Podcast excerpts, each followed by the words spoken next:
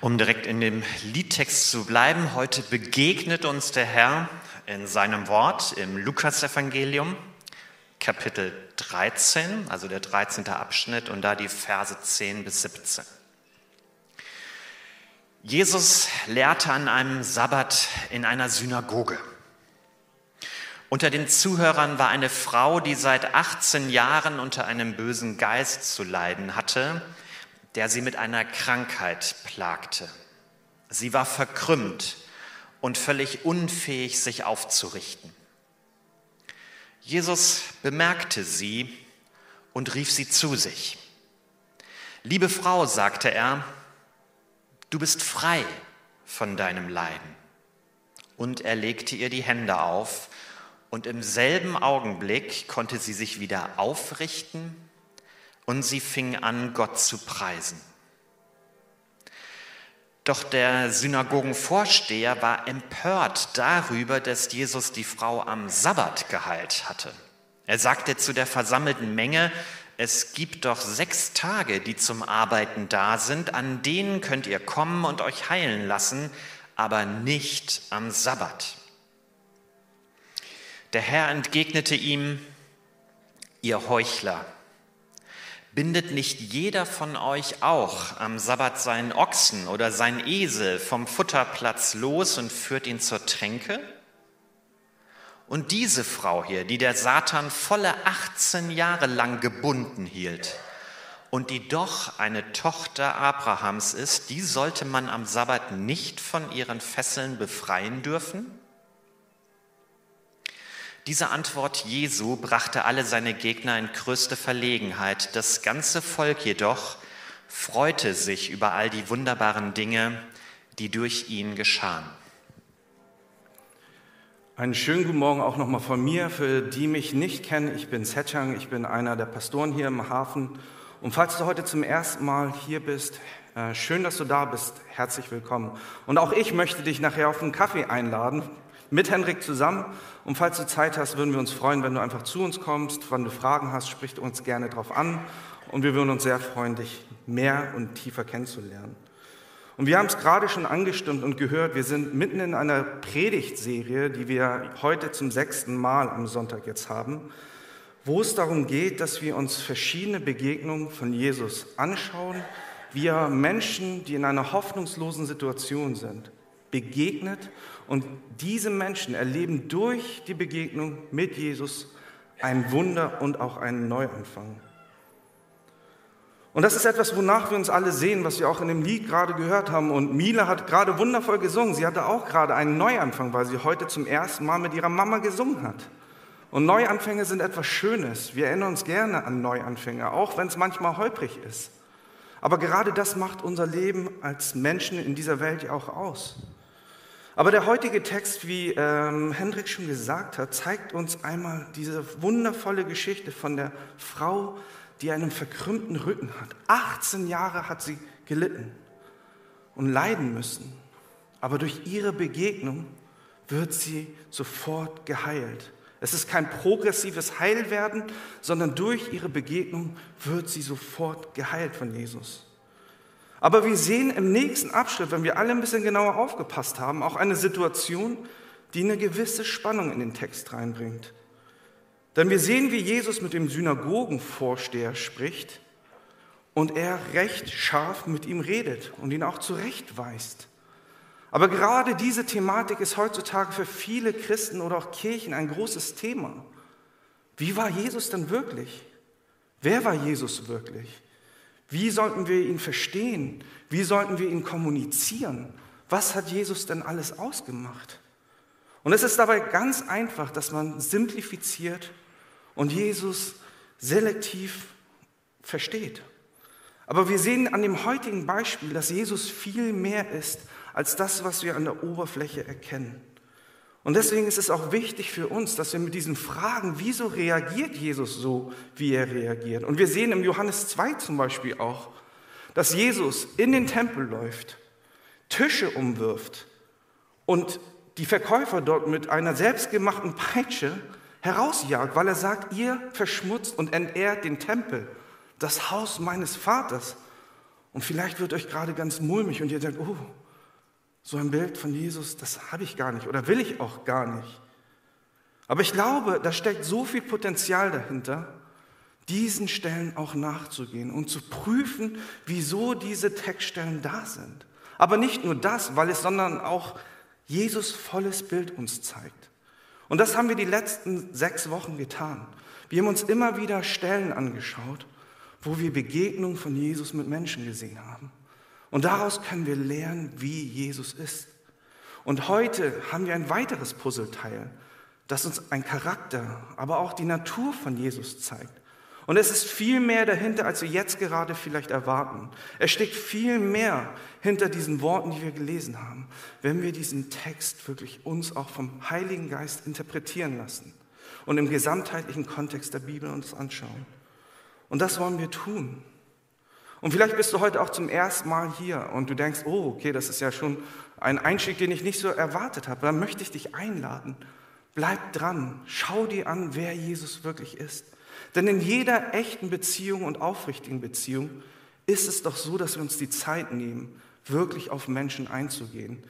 Das, was wir im Familienumfeld oftmals organisch mitnehmen, unsere Eltern zu kennen, unsere Familie zu kennen, erleben wir oftmals in Freundschaften oder auch in Partnerschaften wo wir Stück für Stück mehr über eine andere Person erleben. Aber gerade das macht auch Beziehung aus. Mehr und mehr gekannt zu sein, aber auch mehr und mehr kennenzulernen. Und wir wollen uns heute wieder auf die Reise machen, uns diesen Text anschauen und wollen Gott bitten, dass er zu uns spricht. Egal, ob wir schon seit Jahren in der Kirche sind, in der Kirche groß geworden sind, vielleicht auch Ballast mit uns tragen, was uns bestimmte Scheuklappen gegeben hat, wie wir Jesus sehen wollen. Vielleicht sind es auch verschiedene Verletzungen, aber vielleicht ist es auch unser Unwissen.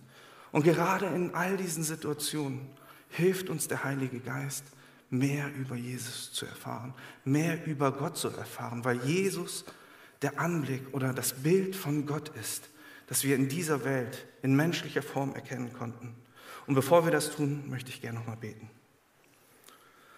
Vater, wir bitten dich, dass du heute sprichst dass du unsere Herzen weit aufmachst, dass wir, egal ob wir müde sind, ob wir vielleicht noch irgendwelche Dinge haben aus der Woche, woran wir knabbern, die uns vielleicht Herausforderungen gebracht haben oder Schwierigkeiten oder Dinge, die uns ablenken, dann bitten wir dich, dass du unseren Fokus, unseren Blick, unser Herz wirklich auf dich ausrichtest.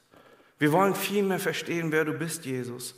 Hilf uns dabei, dich klarer zu erkennen. Und vielleicht ist es nicht bei allen so, dann bitten wir dich, dass du dich trotzdem zeigst und dich zu erkennen gibst, wie groß deine Liebe für uns ist, wie groß deine Barmherzigkeit ist, aber wie wichtig es auch ist, zu verstehen, dass du gerecht bist und heilig bist. Und wir bitten dich, dass du heute jedem Einzelnen von uns begegnest und in unser Leben sprichst. Amen.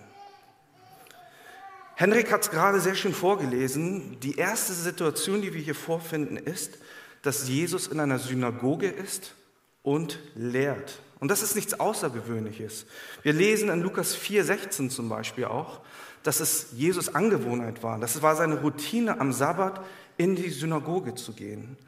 Und Jesus hat nicht nur Wunder getan und Menschen geheilt, er ist in Israel herumgezogen und hat auch gelehrt. Deswegen sehen wir in den Evangelien oftmals eine Mischung von Begegnung, aber auch von Lehrtexten. Und das begeisterte die Menschen genauso, weil sie etwas hörten, was sie vorher in der Form noch nie gehört hatten. Und in der dreijährigen aktiven Wirkungsperiode vor Jesus, bevor er auf der Schlusslinie nach Jerusalem ging, wo er verraten und vorher verkauft und ans Kreuz genagelt wurde, war er immer wieder in Situationen, wo er lernen konnte, lehren konnte. Und das sehen wir auch im heutigen Text. Und der heutige Text zeigt uns eigentlich die letzte Situation von Jesus, in der er in einer Synagoge ist, bevor er sich auf die letzte Etappe macht. Aber unter den Zuhörern war eine Frau, die seit 18 Jahren unter einem bösen Geist zu leiden hatte, der sie mit einer Krankheit plagte. Sie war verkrümmt und völlig unfähig, sich aufzurichten. Jesus bemerkte sie und rief sie zu sich. Liebe Frau, sagte er, du bist frei von deinem Leiden. Und er legte die Hände auf im selben Augenblick konnte sie sich wieder aufrichten und sie fing an, Gott zu preisen. Während Jesus also aus der Toral lehrte, Wir können uns das ähnlich wie in einem Gottesdienst vorstellen, dass Jesus gerade lehrte, sieht er diese Frau im Hintergrund. Eine Frau, die nicht aufrecht gehen konnte. Sie war seit 18 Jahren durch ein böses Leiden, durch einen bösen Geist so beeinflusst worden, dass sie nicht aufrecht stehen konnte. Und diejenigen, die wie Hendrik und ich auch schon mal Rücken hatten, wissen, wie nervig und auch wie schmerzhaft das sein kann. Und sie musste das 18 Jahre erleiden. Aber jedes Mal, wenn wir uns als Christen, falls du einer bist, mit Leid auseinandersetzen, dann ist es gut, dass Leid eine Erinnerung ist, dass wir in einer zerbrochenen Welt leben in einer gefallenen Schöpfung, was wir in Genesis 3 auch nachlesen können. Durch den Sündenfall ist die Welt nicht mehr so, wie Gott sie eigentlich geplant hatte. Sünde kommt in die Welt, trennt die Beziehung zwischen Gott und seiner Schöpfung, seinen Menschen und seinen Kindern, aber auch die Beziehung zwischen Menschen. Aber auch die ganze Welt ächzt und ächzt und leidet unter dieser Situation. Wenn wir uns die Natur anschauen und die Folgen, was wir mit der Natur gemacht haben, sehen wir diese Auswirkungen genauso in dieser Art. Aber auch bei all den geopolitischen Konflikten, aber auch bei persönlichem Leid und Schmerz werden wir immer daran erinnert, dass wir in einer gebrochenen Welt leben und dass das hier, was wir hier erleben, immer wieder auch gute Momente hat, aber wir eigentlich hier nicht zu Hause sind. Und wie es Jesus versprochen hat, wird er alles wieder neu machen. Und mit dieser Freude können wir auch unser Leid ertragen, auch wenn es uns schwerfällt. Und Jesus lässt uns nicht in diesem Leid stehen. Er selbst hat unser Leid auf sich genommen und fühlt mit und klagt mit uns in unserem Leid, weil er uns dort auch begegnet. Aber diese Frau war 18 Jahre unter diesem bösen Geist. Aber wir kriegen nicht so viele spezielle Informationen. Wir hören auch nicht, dass sie irgendwie besessen war, wie in einer der Geschichten, die wir in den letzten Wochen gehört haben. Und falls sich das Thema böse Geister und äh, Satan vielleicht auch näher interessiert und du heute zum ersten Mal hier bist, dann hör dir gerne diese Predigten auch nochmal an. Aber wir hören nur von diesem physischen Einfluss, den sie mit sich tragen musste. Aber wir hören auch nicht die Informationen, die uns vielleicht helfen könnten, die Situation besser zu verstehen. Wir wissen nicht, wie alt sie ist. Vielleicht war sie auch schon älter. Vielleicht war es auch eine Frau des mittleren Alters. Wir wissen nichts über ihre Familiensituation. Wir hören aber auch nichts über ihre Lebens- und Leidensgeschichte. Wir wissen nur, dass sie 18 Jahre unter diesem Einfluss stand.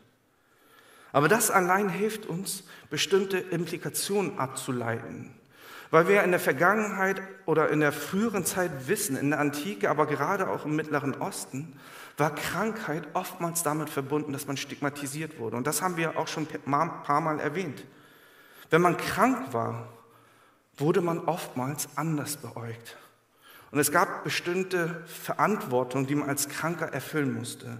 Sachen, die erwartet wurden. Dass man isoliert lebt.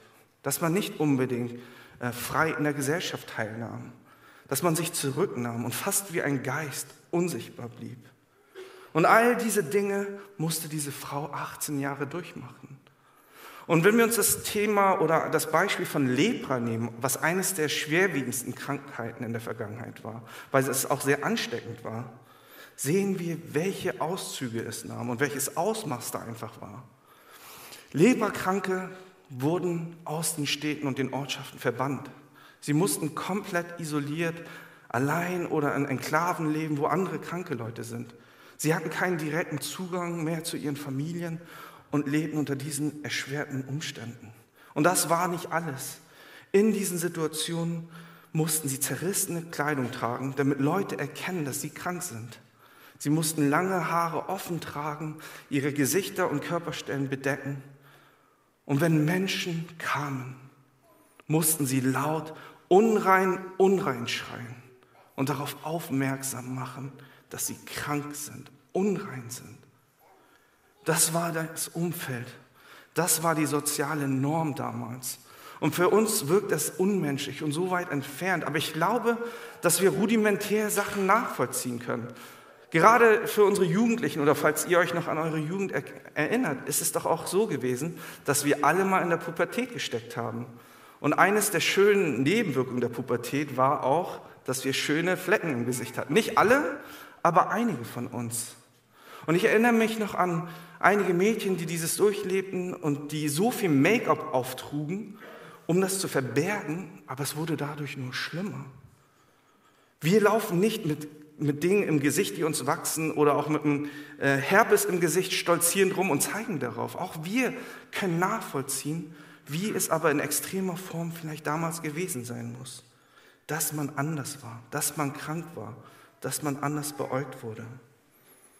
Aber diese Frau, wir können eine sehr schöne Beobachtung machen, hat 18 Jahre gelitten. Aber wo finden wir sie vor? Sie ist in einer Synagoge. Und ich will da gar nicht zu viel reininterpretieren, aber ich musste sehr viel darüber nachdenken und dachte, was hat sie wohl dazu angetrieben, in der Synagoge zu sitzen und Gottesdienst zu feiern, in diesem Zustand, mit dieser Beschämung. Aber auch wenn sie sich nicht aufrichten konnte, denke ich, dass sie sich danach gestreckt hat, Hoffnung zu erfahren, Gott zu erleben. Und vielleicht hat sie auch schon die vielen Gerüchte gehört, die in Israel kursierten. Denn man sagte sich in allen Ecken, da ist jemand, das ist vielleicht der Messias, auf den wir als Volk Israel seit Jahrhunderten gewartet haben. Da ist einer, der Menschen heilt, der Wunder tut, der etwas lehrt, was sie vorher nicht gehört haben. Und vielleicht in dieser Stimmung und mit dieser Spannung sitzt die Frau, hört Jesus zu. Aber sie hat nicht den Mut, nach vorne zu laufen, wie es andere getan haben in anderen Geschichten. Sie bleibt im Hintergrund. Aber das Schöne an Jesus ist, dass er nicht der politisch korrekte und konforme ist und sich an alle Statuten hält. Er verspürt keinen Ekel und möchte keinen Abstand zur Frau, sondern er sieht die Frau in Barmherzigkeit und Liebe und er lässt sie zu sich rufen. Und er spricht, liebe Frau, du bist frei von deinem Leiden. Und er legt ihr die Hände auf und sofort ist sie geheilt. Nicht Stück für Stück, sondern es war ein Wunder. Auf der Stelle konnte sie sich aufrichten, konnte springen, jubeln, weinen und lachen, wie wir uns das vorstellen können, wie es jemand empfindet, der 18 Jahre lang durch diese Krankheit gefesselt war. Und die Menschen, die das sehen, mussten sich gewundert haben, was passiert hier? Und sie waren mit Sicherheit voller Verwunderung. Und die Frau verspürte Freude, Dankbarkeit und sie fing an, Gott zu preisen, weil sie Jesus begegnet ist und sie diesen Neuanfang erleben durfte. Aber hier nimmt das Ganze eine kleine Wende. Und hier kommt die Spannung rein. Wir lesen, doch der Synagogenvorsteher war empört darüber, dass Jesus die Frau am Sabbat geheilt hatte. Er sagte zu der versammelten Menge, es gibt sechs Tage zum Arbeiten, an denen könnt ihr kommen und euch heilen lassen, aber nicht am Sabbat. Eigentlich schon eine sehr groteske Situation. Wir sehen ein Wunder, aber der Mann ist nicht verwundert. Wir sehen, dass eine Frau, die lange gelitten hat, geheilt wurde. Und wir denken, dass sich doch jeder in dem Raum freuen müsste aber er fängt an, über Gesetze zu sprechen, über Regeln. Und es fühlt sich fast schon an, als wäre das ein Gespräch im Ortsamt, wo der Beamte sagt, oh, Sie haben sich am Tag geirrt, ziehen Sie sich ein Ticket und kommen noch nächste Woche wieder. Er hat keine Empathie und versteht nicht, was diese Frau 18 Jahre durchlebt hat. Es ist ihm viel wichtiger, dass er in Kontrolle ist. Er als Synagogenvorsteher ist der Leiter dieser Gruppe. Und für ihn ist es ganz glasklar, hier wurde ein Regelverstoß getan. Jesus hat sich nicht an die Regeln gehalten. Und wir können vielleicht auch denken, ja, das kann doch sein. Wir sagen uns in christlichen Kreisen doch auch immer, ja, gib Menschen Tag für einen schlechten Tag. Vielleicht sind sie schlecht aufgewacht. Geh doch die Extrameile. Und vielleicht ist es auch der Tipp, den du Jesus am liebsten mitgeben möchte. Jesus, vielleicht hat er einen schlechten Tag gehabt. Vielleicht solltest du nur noch eine Extrameile mit ihm gehen.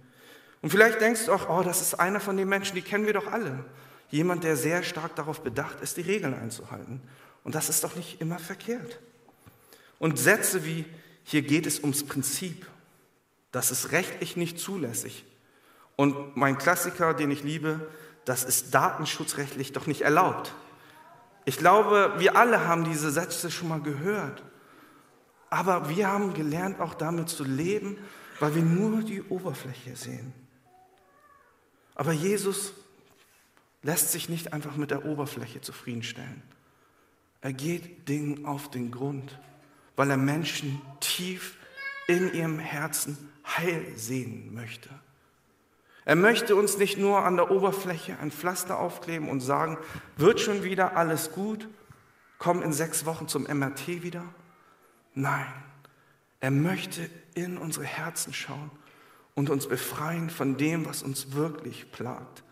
Und wenn wir uns mit Menschen Zeit nehmen und wirklich die Zeit nehmen und fragen, was ist bei dir los, merken wir doch immer wieder, dass an der Oberfläche Sachen sichtbar sind, aber tief in unseren Beziehungen und in unseren Herzen laufen wir alle mit Ballast und Stress und auch mit Traumata herum. Und Jesus möchte sich damit nicht zufrieden geben, sondern er geht dem auf den Grund. Und manchmal wird es auch schmerzhaft. Dieser Mann versucht Jesus gerade darüber zu belehren, was Jesus gegeben hat, das Gesetz. Er referiert nämlich 5. Mose 5, 13 und 14 und sagt, sechs Tage sollst du arbeiten und all deine Werke tun, aber am siebten Tag ist der Sabbat des Herrn, deines Gottes. Da sollst du kein Werk tun. Und mit Jesus über die Bibel und Theologie zu streiten, ist, glaube ich, nicht das Beste, was man machen kann. Aber Jesus lässt sich auch hier darauf ein. Er hört diesen Mann, aber er weiß ganz genau, was in seinem Herzen vorgeht. Und er reagiert und sagt, ihr Heuchler. Und er spricht damit nicht nur den Mann an, sondern alle Menschen, die resonieren mit diesen Gedanken, die in einer Gesetzesform feststecken, in einem System, das ohne Empathie und Liebe ist. Ein System, wo sie denken, dass sie Gott dienen würden, aber eigentlich nur sich selbst dienen. Und er spricht in ihr Leben und sagt, ihr Heuchler, bindet nicht jeder von euch auch am Sabbat einen Ochsen oder seinen Esel vom Futterplatz los und führt ihn zur Tränke? Und diese Frau hier, die der Satan volle 18 Jahre lang gebunden hielt und die doch eine Tochter Abrahams ist, die sollte man am Sabbat nicht von ihren Fesseln befreien dürfen? Lukas nutzt hier wieder ein rhetorisches Mittel, das wir in Lukas 7 schon kennengelernt haben. Er sagt nicht Jesus, sondern er sagt der Herr, Kyrios. Er macht uns aufmerksam, dass hier nicht irgendein Mensch spricht, sondern Gott selbst. Und Jesus weiß, wieso er den Menschen den Sabbat gegeben hat. Jesus weiß, wieso der Sabbat als Geschenk uns gegeben wurde.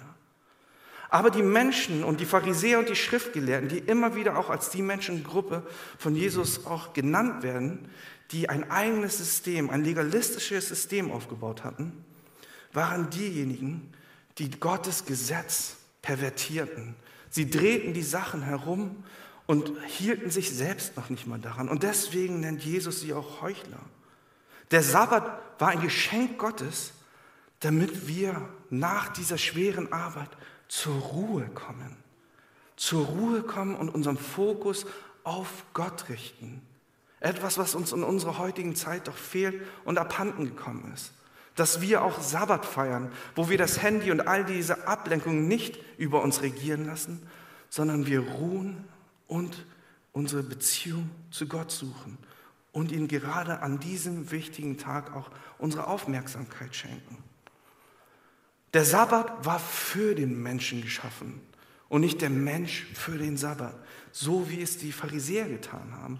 Und um das zu verstehen, ist es wichtig zu wissen, dass die Pharisäer einen riesen Katalog an Zusatzgesetzen über die Menschen gelegt hatten. Wie ein Joch haben sie das über die Menschen gelegt und sie vollgeballert mit Gesetzen, wie der Sabbat zu führen ist. Und genau das Gegenteil passierte. Der Sabbat war kein Tag der Ruhe und der Freude, sondern ein Tag des Gesetzes, was ich alles einhalten muss. Es war eine Beschwerung meines Lebens und keine Erleichterung. Es war keine Zeit, wo ich meinen Fokus auf Gott richten konnte, sondern auf all die Regeln, die ich einhalten musste. Und das war eine Perversion, die Jesus so nicht akzeptieren konnte. Und deswegen stieß es ihn auf. Und deswegen spricht er auch in diesen harschen Worten. Verdreht nicht das, was ich als Geschenk für euch gegeben habe und nutzt es, um die Menschen zu kontrollieren und zu unterjochen. Das ist Unrecht, das ist falsch.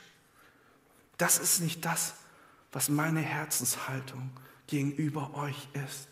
Aber ihr sagt, dass ihr mich kennt und für das Volk als Leiter versucht ihr zu sagen, was mein Wille ist. Aber das ist nicht mein Wille. Das ist nicht das, was ich möchte. Kehrt davon um. Und genau diese Doppelmoral der Pharisäer klagte er an, weil die Pharisäer auch bekannt dafür waren, dass sie Zusatzgesetze hatten. Gesetze, die es ihnen erlaubten, auch am Sabbat Dinge zu tun, die wichtig für sie waren. Denn in Vers 14, wenn man weiterliest, steht auch, dass nicht nur der Mensch, sondern auch alle Tiere zu ruhen hatten. Aber das kann man in der Mishnah und an verschiedenen Stellen heute noch nachlesen. Gab es viele Sabbatregeln oder Zusatzregeln, die es erlaubten, barmherzig mit Tieren zu sein, was auch gut ist. Tiere durften gefüttert werden und durften auch zur Tränke geführt werden. Aber was das Problem ist, ist das, was der Synagogenvorsteher hier impliziert. Und dass er gar kein Herz für diese Frau hatte. Das Problem lag viel, viel tiefer. Und diese Religiosität, die Gesetzlichkeit ist auch heute noch eines der größten Probleme, weil es vollkommen von Gottes Ziel und Wunsch ablenkt und komplett an dem Wunsch Gottes vorbeischießt. Legalismus und auch diese Gesetzlichkeit, in der wir der Fokus sind, sagt aus, dass wir leisten. Wir stehen im Zentrum. Was wir in unserer Welt gut kennen. Ich identifiziere mich oftmals durch meine Arbeit, sagen Leute. Mir ist es wichtig, dass ich in der Corporate Ladder aufsteige. Es ist mir wichtig, mehr und mehr mich auch durch meine Produktivität zu steigern. Aber bei Jesus wirken andere Regeln. Auch wenn es bei Jesus wichtig ist, dass wir nicht faul sind, können wir uns seine Liebe nicht dadurch erarbeiten, dass wir fleißiger sind, uns mit Ellenbogen durchsetzen und aufsteigen und aufsteigen. Wir sind geliebt und wir sind angenommen und aus dieser Liebe dürfen wir in Freude produktiv sein, dürfen wir wirklich Freude erleben, die Gott für uns sich wünscht. Und das war das Riesenproblem, diese Gesetzlichkeit, die das ganze Volk Israel seit Jahrhunderten belastete. Wir können nichts tun, um uns selbst zu retten. Wir können nichts tun, damit Gottes Liebe größer für uns wird. Und wir müssen uns immer wieder darin erinnern, weil wir immer wieder in diesem, in diesem Kampf und in der Spannung leben, in der Welt uns durchsetzen zu müssen, weil das die weltlichen Regeln sind, die wir in der Welt erleben. Aber dass Gott anders auf uns schaut. Gott ist gnädig und in Barmherzigkeit aber er ist auch heilig. Und genau das sollte das Gesetz uns zeigen, dass Gott heilig ist, dass er voller Liebe ist, dass er barmherzig ist, aber auch gerecht. Am Gesetz sehen wir, dass wir Sünder sind und keine Macht darüber haben, dass wir wieder den Weg zu Gott finden. Was hat die Frau getan? Sie stand demütig dort und hat empfangen, was Jesus ihr zugesprochen hat. Heilung und einen Neuanfang. Sie hat sich nicht selber irgendwie profiliert und gezeigt, ich bin es wert, geheilt zu werden. Nein, sie hat empfangen, was Jesus ihr schon schenken wollte. Aber beim Synagogenvorsteher sehen wir genau das Gegenteil. Und das Interessante ist, dass er das Gesetz gar nicht einhält, weil das Gesetz von niemandem eingehalten werden kann. Paulus sagt dazu auch, wer nur ein einziges Gesetz bricht, bricht alle Gesetze. Und es ist ein Trugschluss zu denken, dass wir die Gesetze einhalten können. Und gerade diese Funktion hätte den Menschen klar sein müssen, den Pharisäern und Schriftgelehrten. Aber paradoxerweise versuchen sie noch mehr und mehr durch ihre Gesetze und ihre Leistung und diese Verblendetheit mehr und mehr zu denken, ja, ich habe doch was erreicht. Aber diese Problematik war so dynamisch, weil sie einerseits wussten, dass sie die Regeln nicht einhalten konnten, aber trotzdem daran festhielten. Wir sehen diese Verbissenheit bei ihnen und dass tief in ihrem Herzen eine Versteinerung immer noch vorhanden war. Sie waren nicht offen für den Messias, den sie gesehen haben. Und das sehen wir sinnbildlich an diesem Synagogenvorsteher. Der sieht, wie Jesus ein Wunder tut und dieses Wunder nicht sieht und sich darüber freut, sondern auf sein eigenes Werk schaut. Alles muss seine Ordnung haben. Und das sehen wir in diesem Ausmaß. In Lukas 16, 14 und 15 ist es auch, äh, finden wir eine Textstelle, wo Jesus das klar anspricht. Jesus hat nicht zweideutig gesprochen. Er hat den Pharisäern und Schriftgelehrten erzählt, was Tacheles ist. Er hat ihnen gesagt, wo es an ihrem Leben und an ihrem Herzen scheitert. Und in dem Vers 4 lesen wir, das alles hörten auch die Pharisäer, die am Geld hingen. Und sie redeten verächtlich über Jesus. Die Pharisäer waren dafür bekannt, dass sie Jesus Schritt für Schritt hinterherliefen und ihm immer wieder sagten, du verkehrst mit Sündern, du bist mit einem Zöllner. Zöllner waren die Menschen, die am meisten in der damaligen Zeit verhasst waren, weil sie mit den Römern der Besatzungsmacht kollaborierten, weil sie sich bereicherten am eigenen Volk. Das waren die Schlimmsten der Schlimmen. Und sie sagten, schau doch mal, was da Jesus macht. Er hängt mit diesen Sündern ab. Aber wir sehen hier, dass die Pharisäer selbst so waren wie diejenigen, die sie verachtet haben. Sie taten nach außen hin, als wären sie fromm und gottesfürchtig und würden Gott ehren. Aber im Innersten, im tiefen Herzen war es genau das Gegenteil. Sie hingen am Geld. Da sagt er zu ihnen, vor dem Menschen erweckt ihr den Eindruck, ein gottgefälliges Leben zu führen. Aber Gott kennt euer Herz. Was in den Augen der Menschen groß ist, das ist Gott ein Gräuel. Ihr zeigt nach außen hin, dass ihr mich liebt, aber ich sehe doch in eure Herzen. Ich sehe dort keine Liebe und ihr kennt mich doch gar nicht.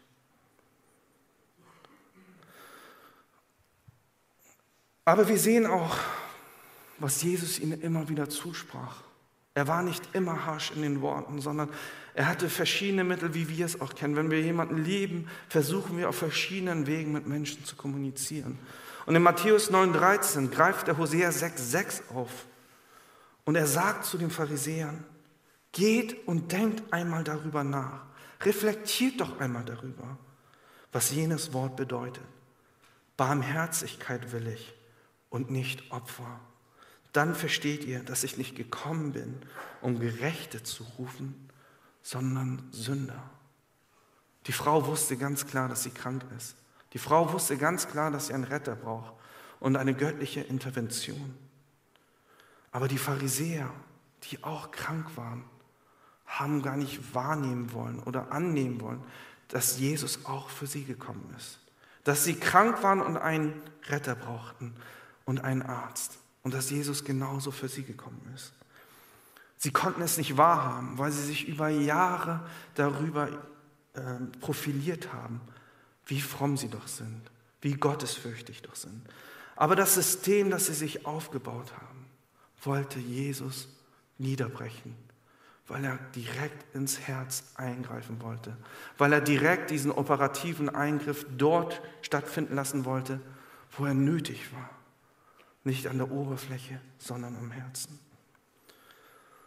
Und für die Pharisäer war es auch immer wichtig zu sagen, den stolzen Titel zu tragen, wir sind Kinder Abrahams. Sie sagten immer, wir sind biologische Nachkommen von Abraham. Und das bedeutet, dass wir Kinder des Bundes sind.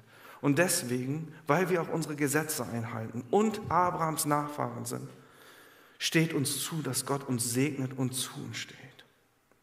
Aber deswegen ist es interessant, dass Jesus hier auch sagt, diese Frau, die ihr hier seht, ist das nicht auch eine Tochter Abrahams?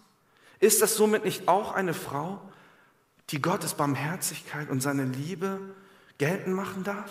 Hat sie es nicht verdient? Ist diese Frau, die eine Tochter Abrahams ist, auch nicht eure Schwester? Und die Menschen, die dort waren und diese Gedanken geteilt haben, wurden von Jesus Worten bloßgestellt.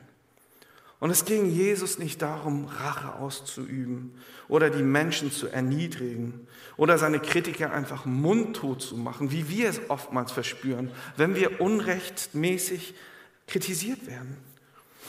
Jesus ging es nicht darum. Jesus wollte tiefste Veränderung. Er wollte, dass diese Menschen verstehen, was es bedeutet, barmherzig und liebend zu sein, weil das der Weg für sie war, zu verstehen, wer Gott überhaupt ist.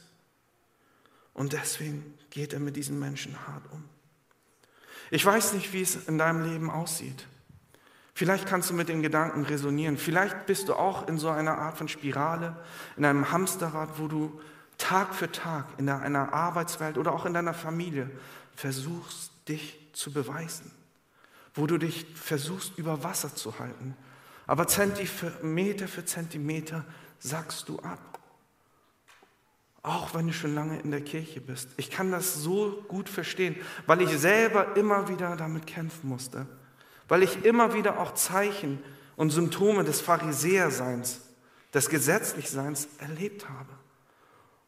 Und ihr könnt euch vielleicht vorstellen, dass das sehr niederschlagend ist, dass es sehr wehtun kann, wenn man sich selbst in dieser Rolle wiedererkennt. Wenn wir Menschen sind, die in Sünde leben, dass wir nicht mit Barmherzigkeit die Leute betrachten, sondern mit Wut und Selbstgerechtigkeit.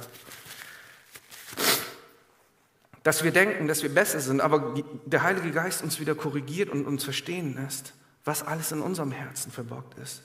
Dass wir eine Riesenplanke im Auge haben und versuchen, einen kleinen Stachel oder irgendeinen Splitter im Auge des anderen zu sehen. Aber auch in diesen Phasen schenkt uns Jesus einen Einblick in sein Herz. Im Lukas-Evangelium gibt es eines der schönsten Erzählungen. Und vielleicht kennt ihr auch die Geschichte vom verlorenen Sohn. Wir sehen einen Sohn, der in die Welt zieht, der seinem Vater sagt, ich, meine Beziehung ist mir gerade egal, ich möchte meinen Erbanteil und möchte in die Welt ziehen, möchte mein Geld verprassen, möchte richtig Party machen. Und der Vater sagt, ja, nimm das. Und er zieht los. Er versucht in der Welt sein Glück zu suchen, aber all das, was er tut, bringt ihm kein Glück. Und vielleicht bist du jemand, der sich mit dem identifizieren kann. Du hast lange in der Welt gesucht, aber nichts gefunden. Und wenn du dachtest, du hast etwas gefunden, hat es dich eigentlich nur tiefer gezogen.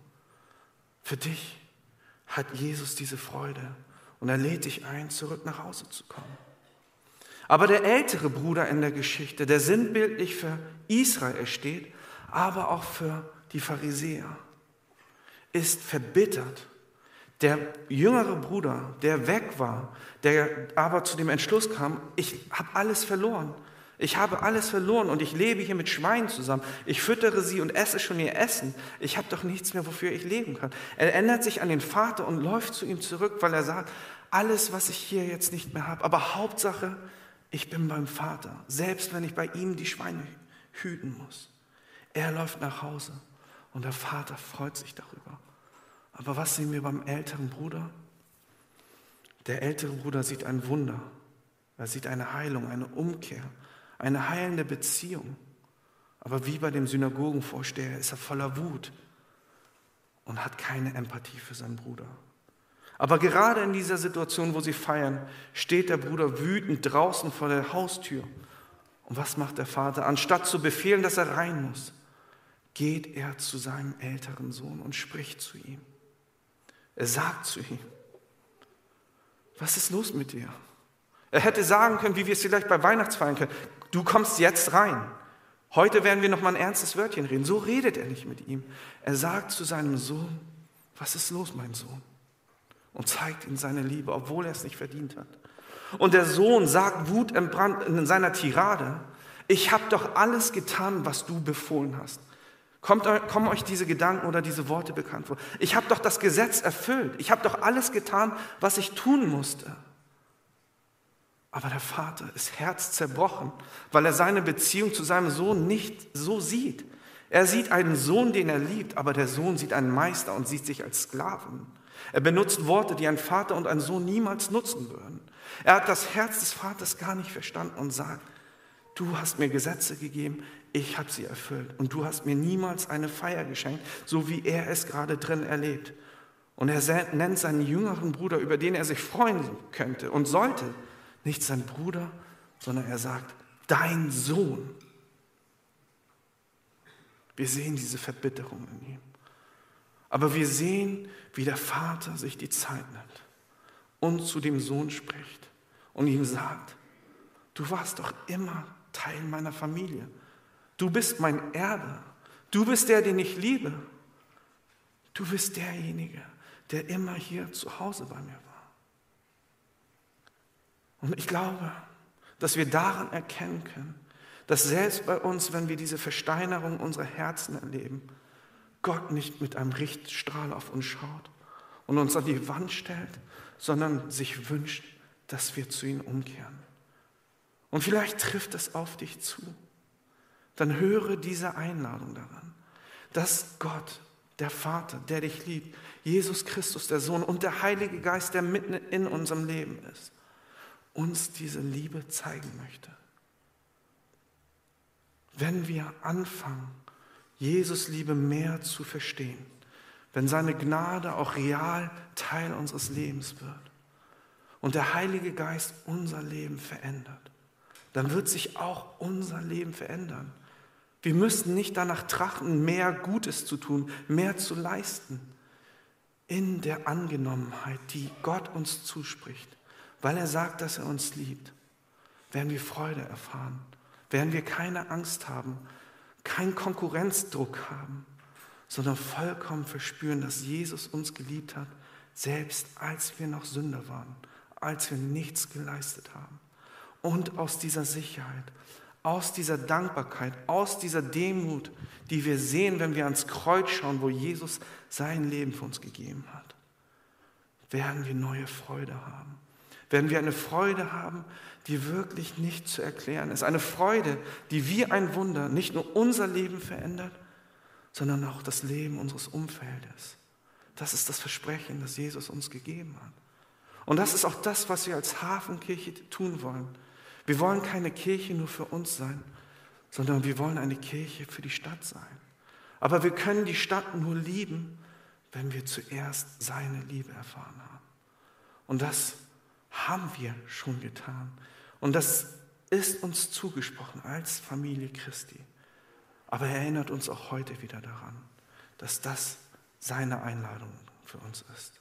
Und das wollen wir heute wieder vor Augen halten und einfach darüber resonieren und nachdenken, was es bedeutet, Barmherzigkeit und Liebe zu verspüren, die Gott uns zuerst gezeigt hat, die er uns zuerst spürbar gemacht hat damit auch wir durch diese Liebe, Barmherzigkeit, aber auch durch die Heiligkeit ein neues Leben leben können.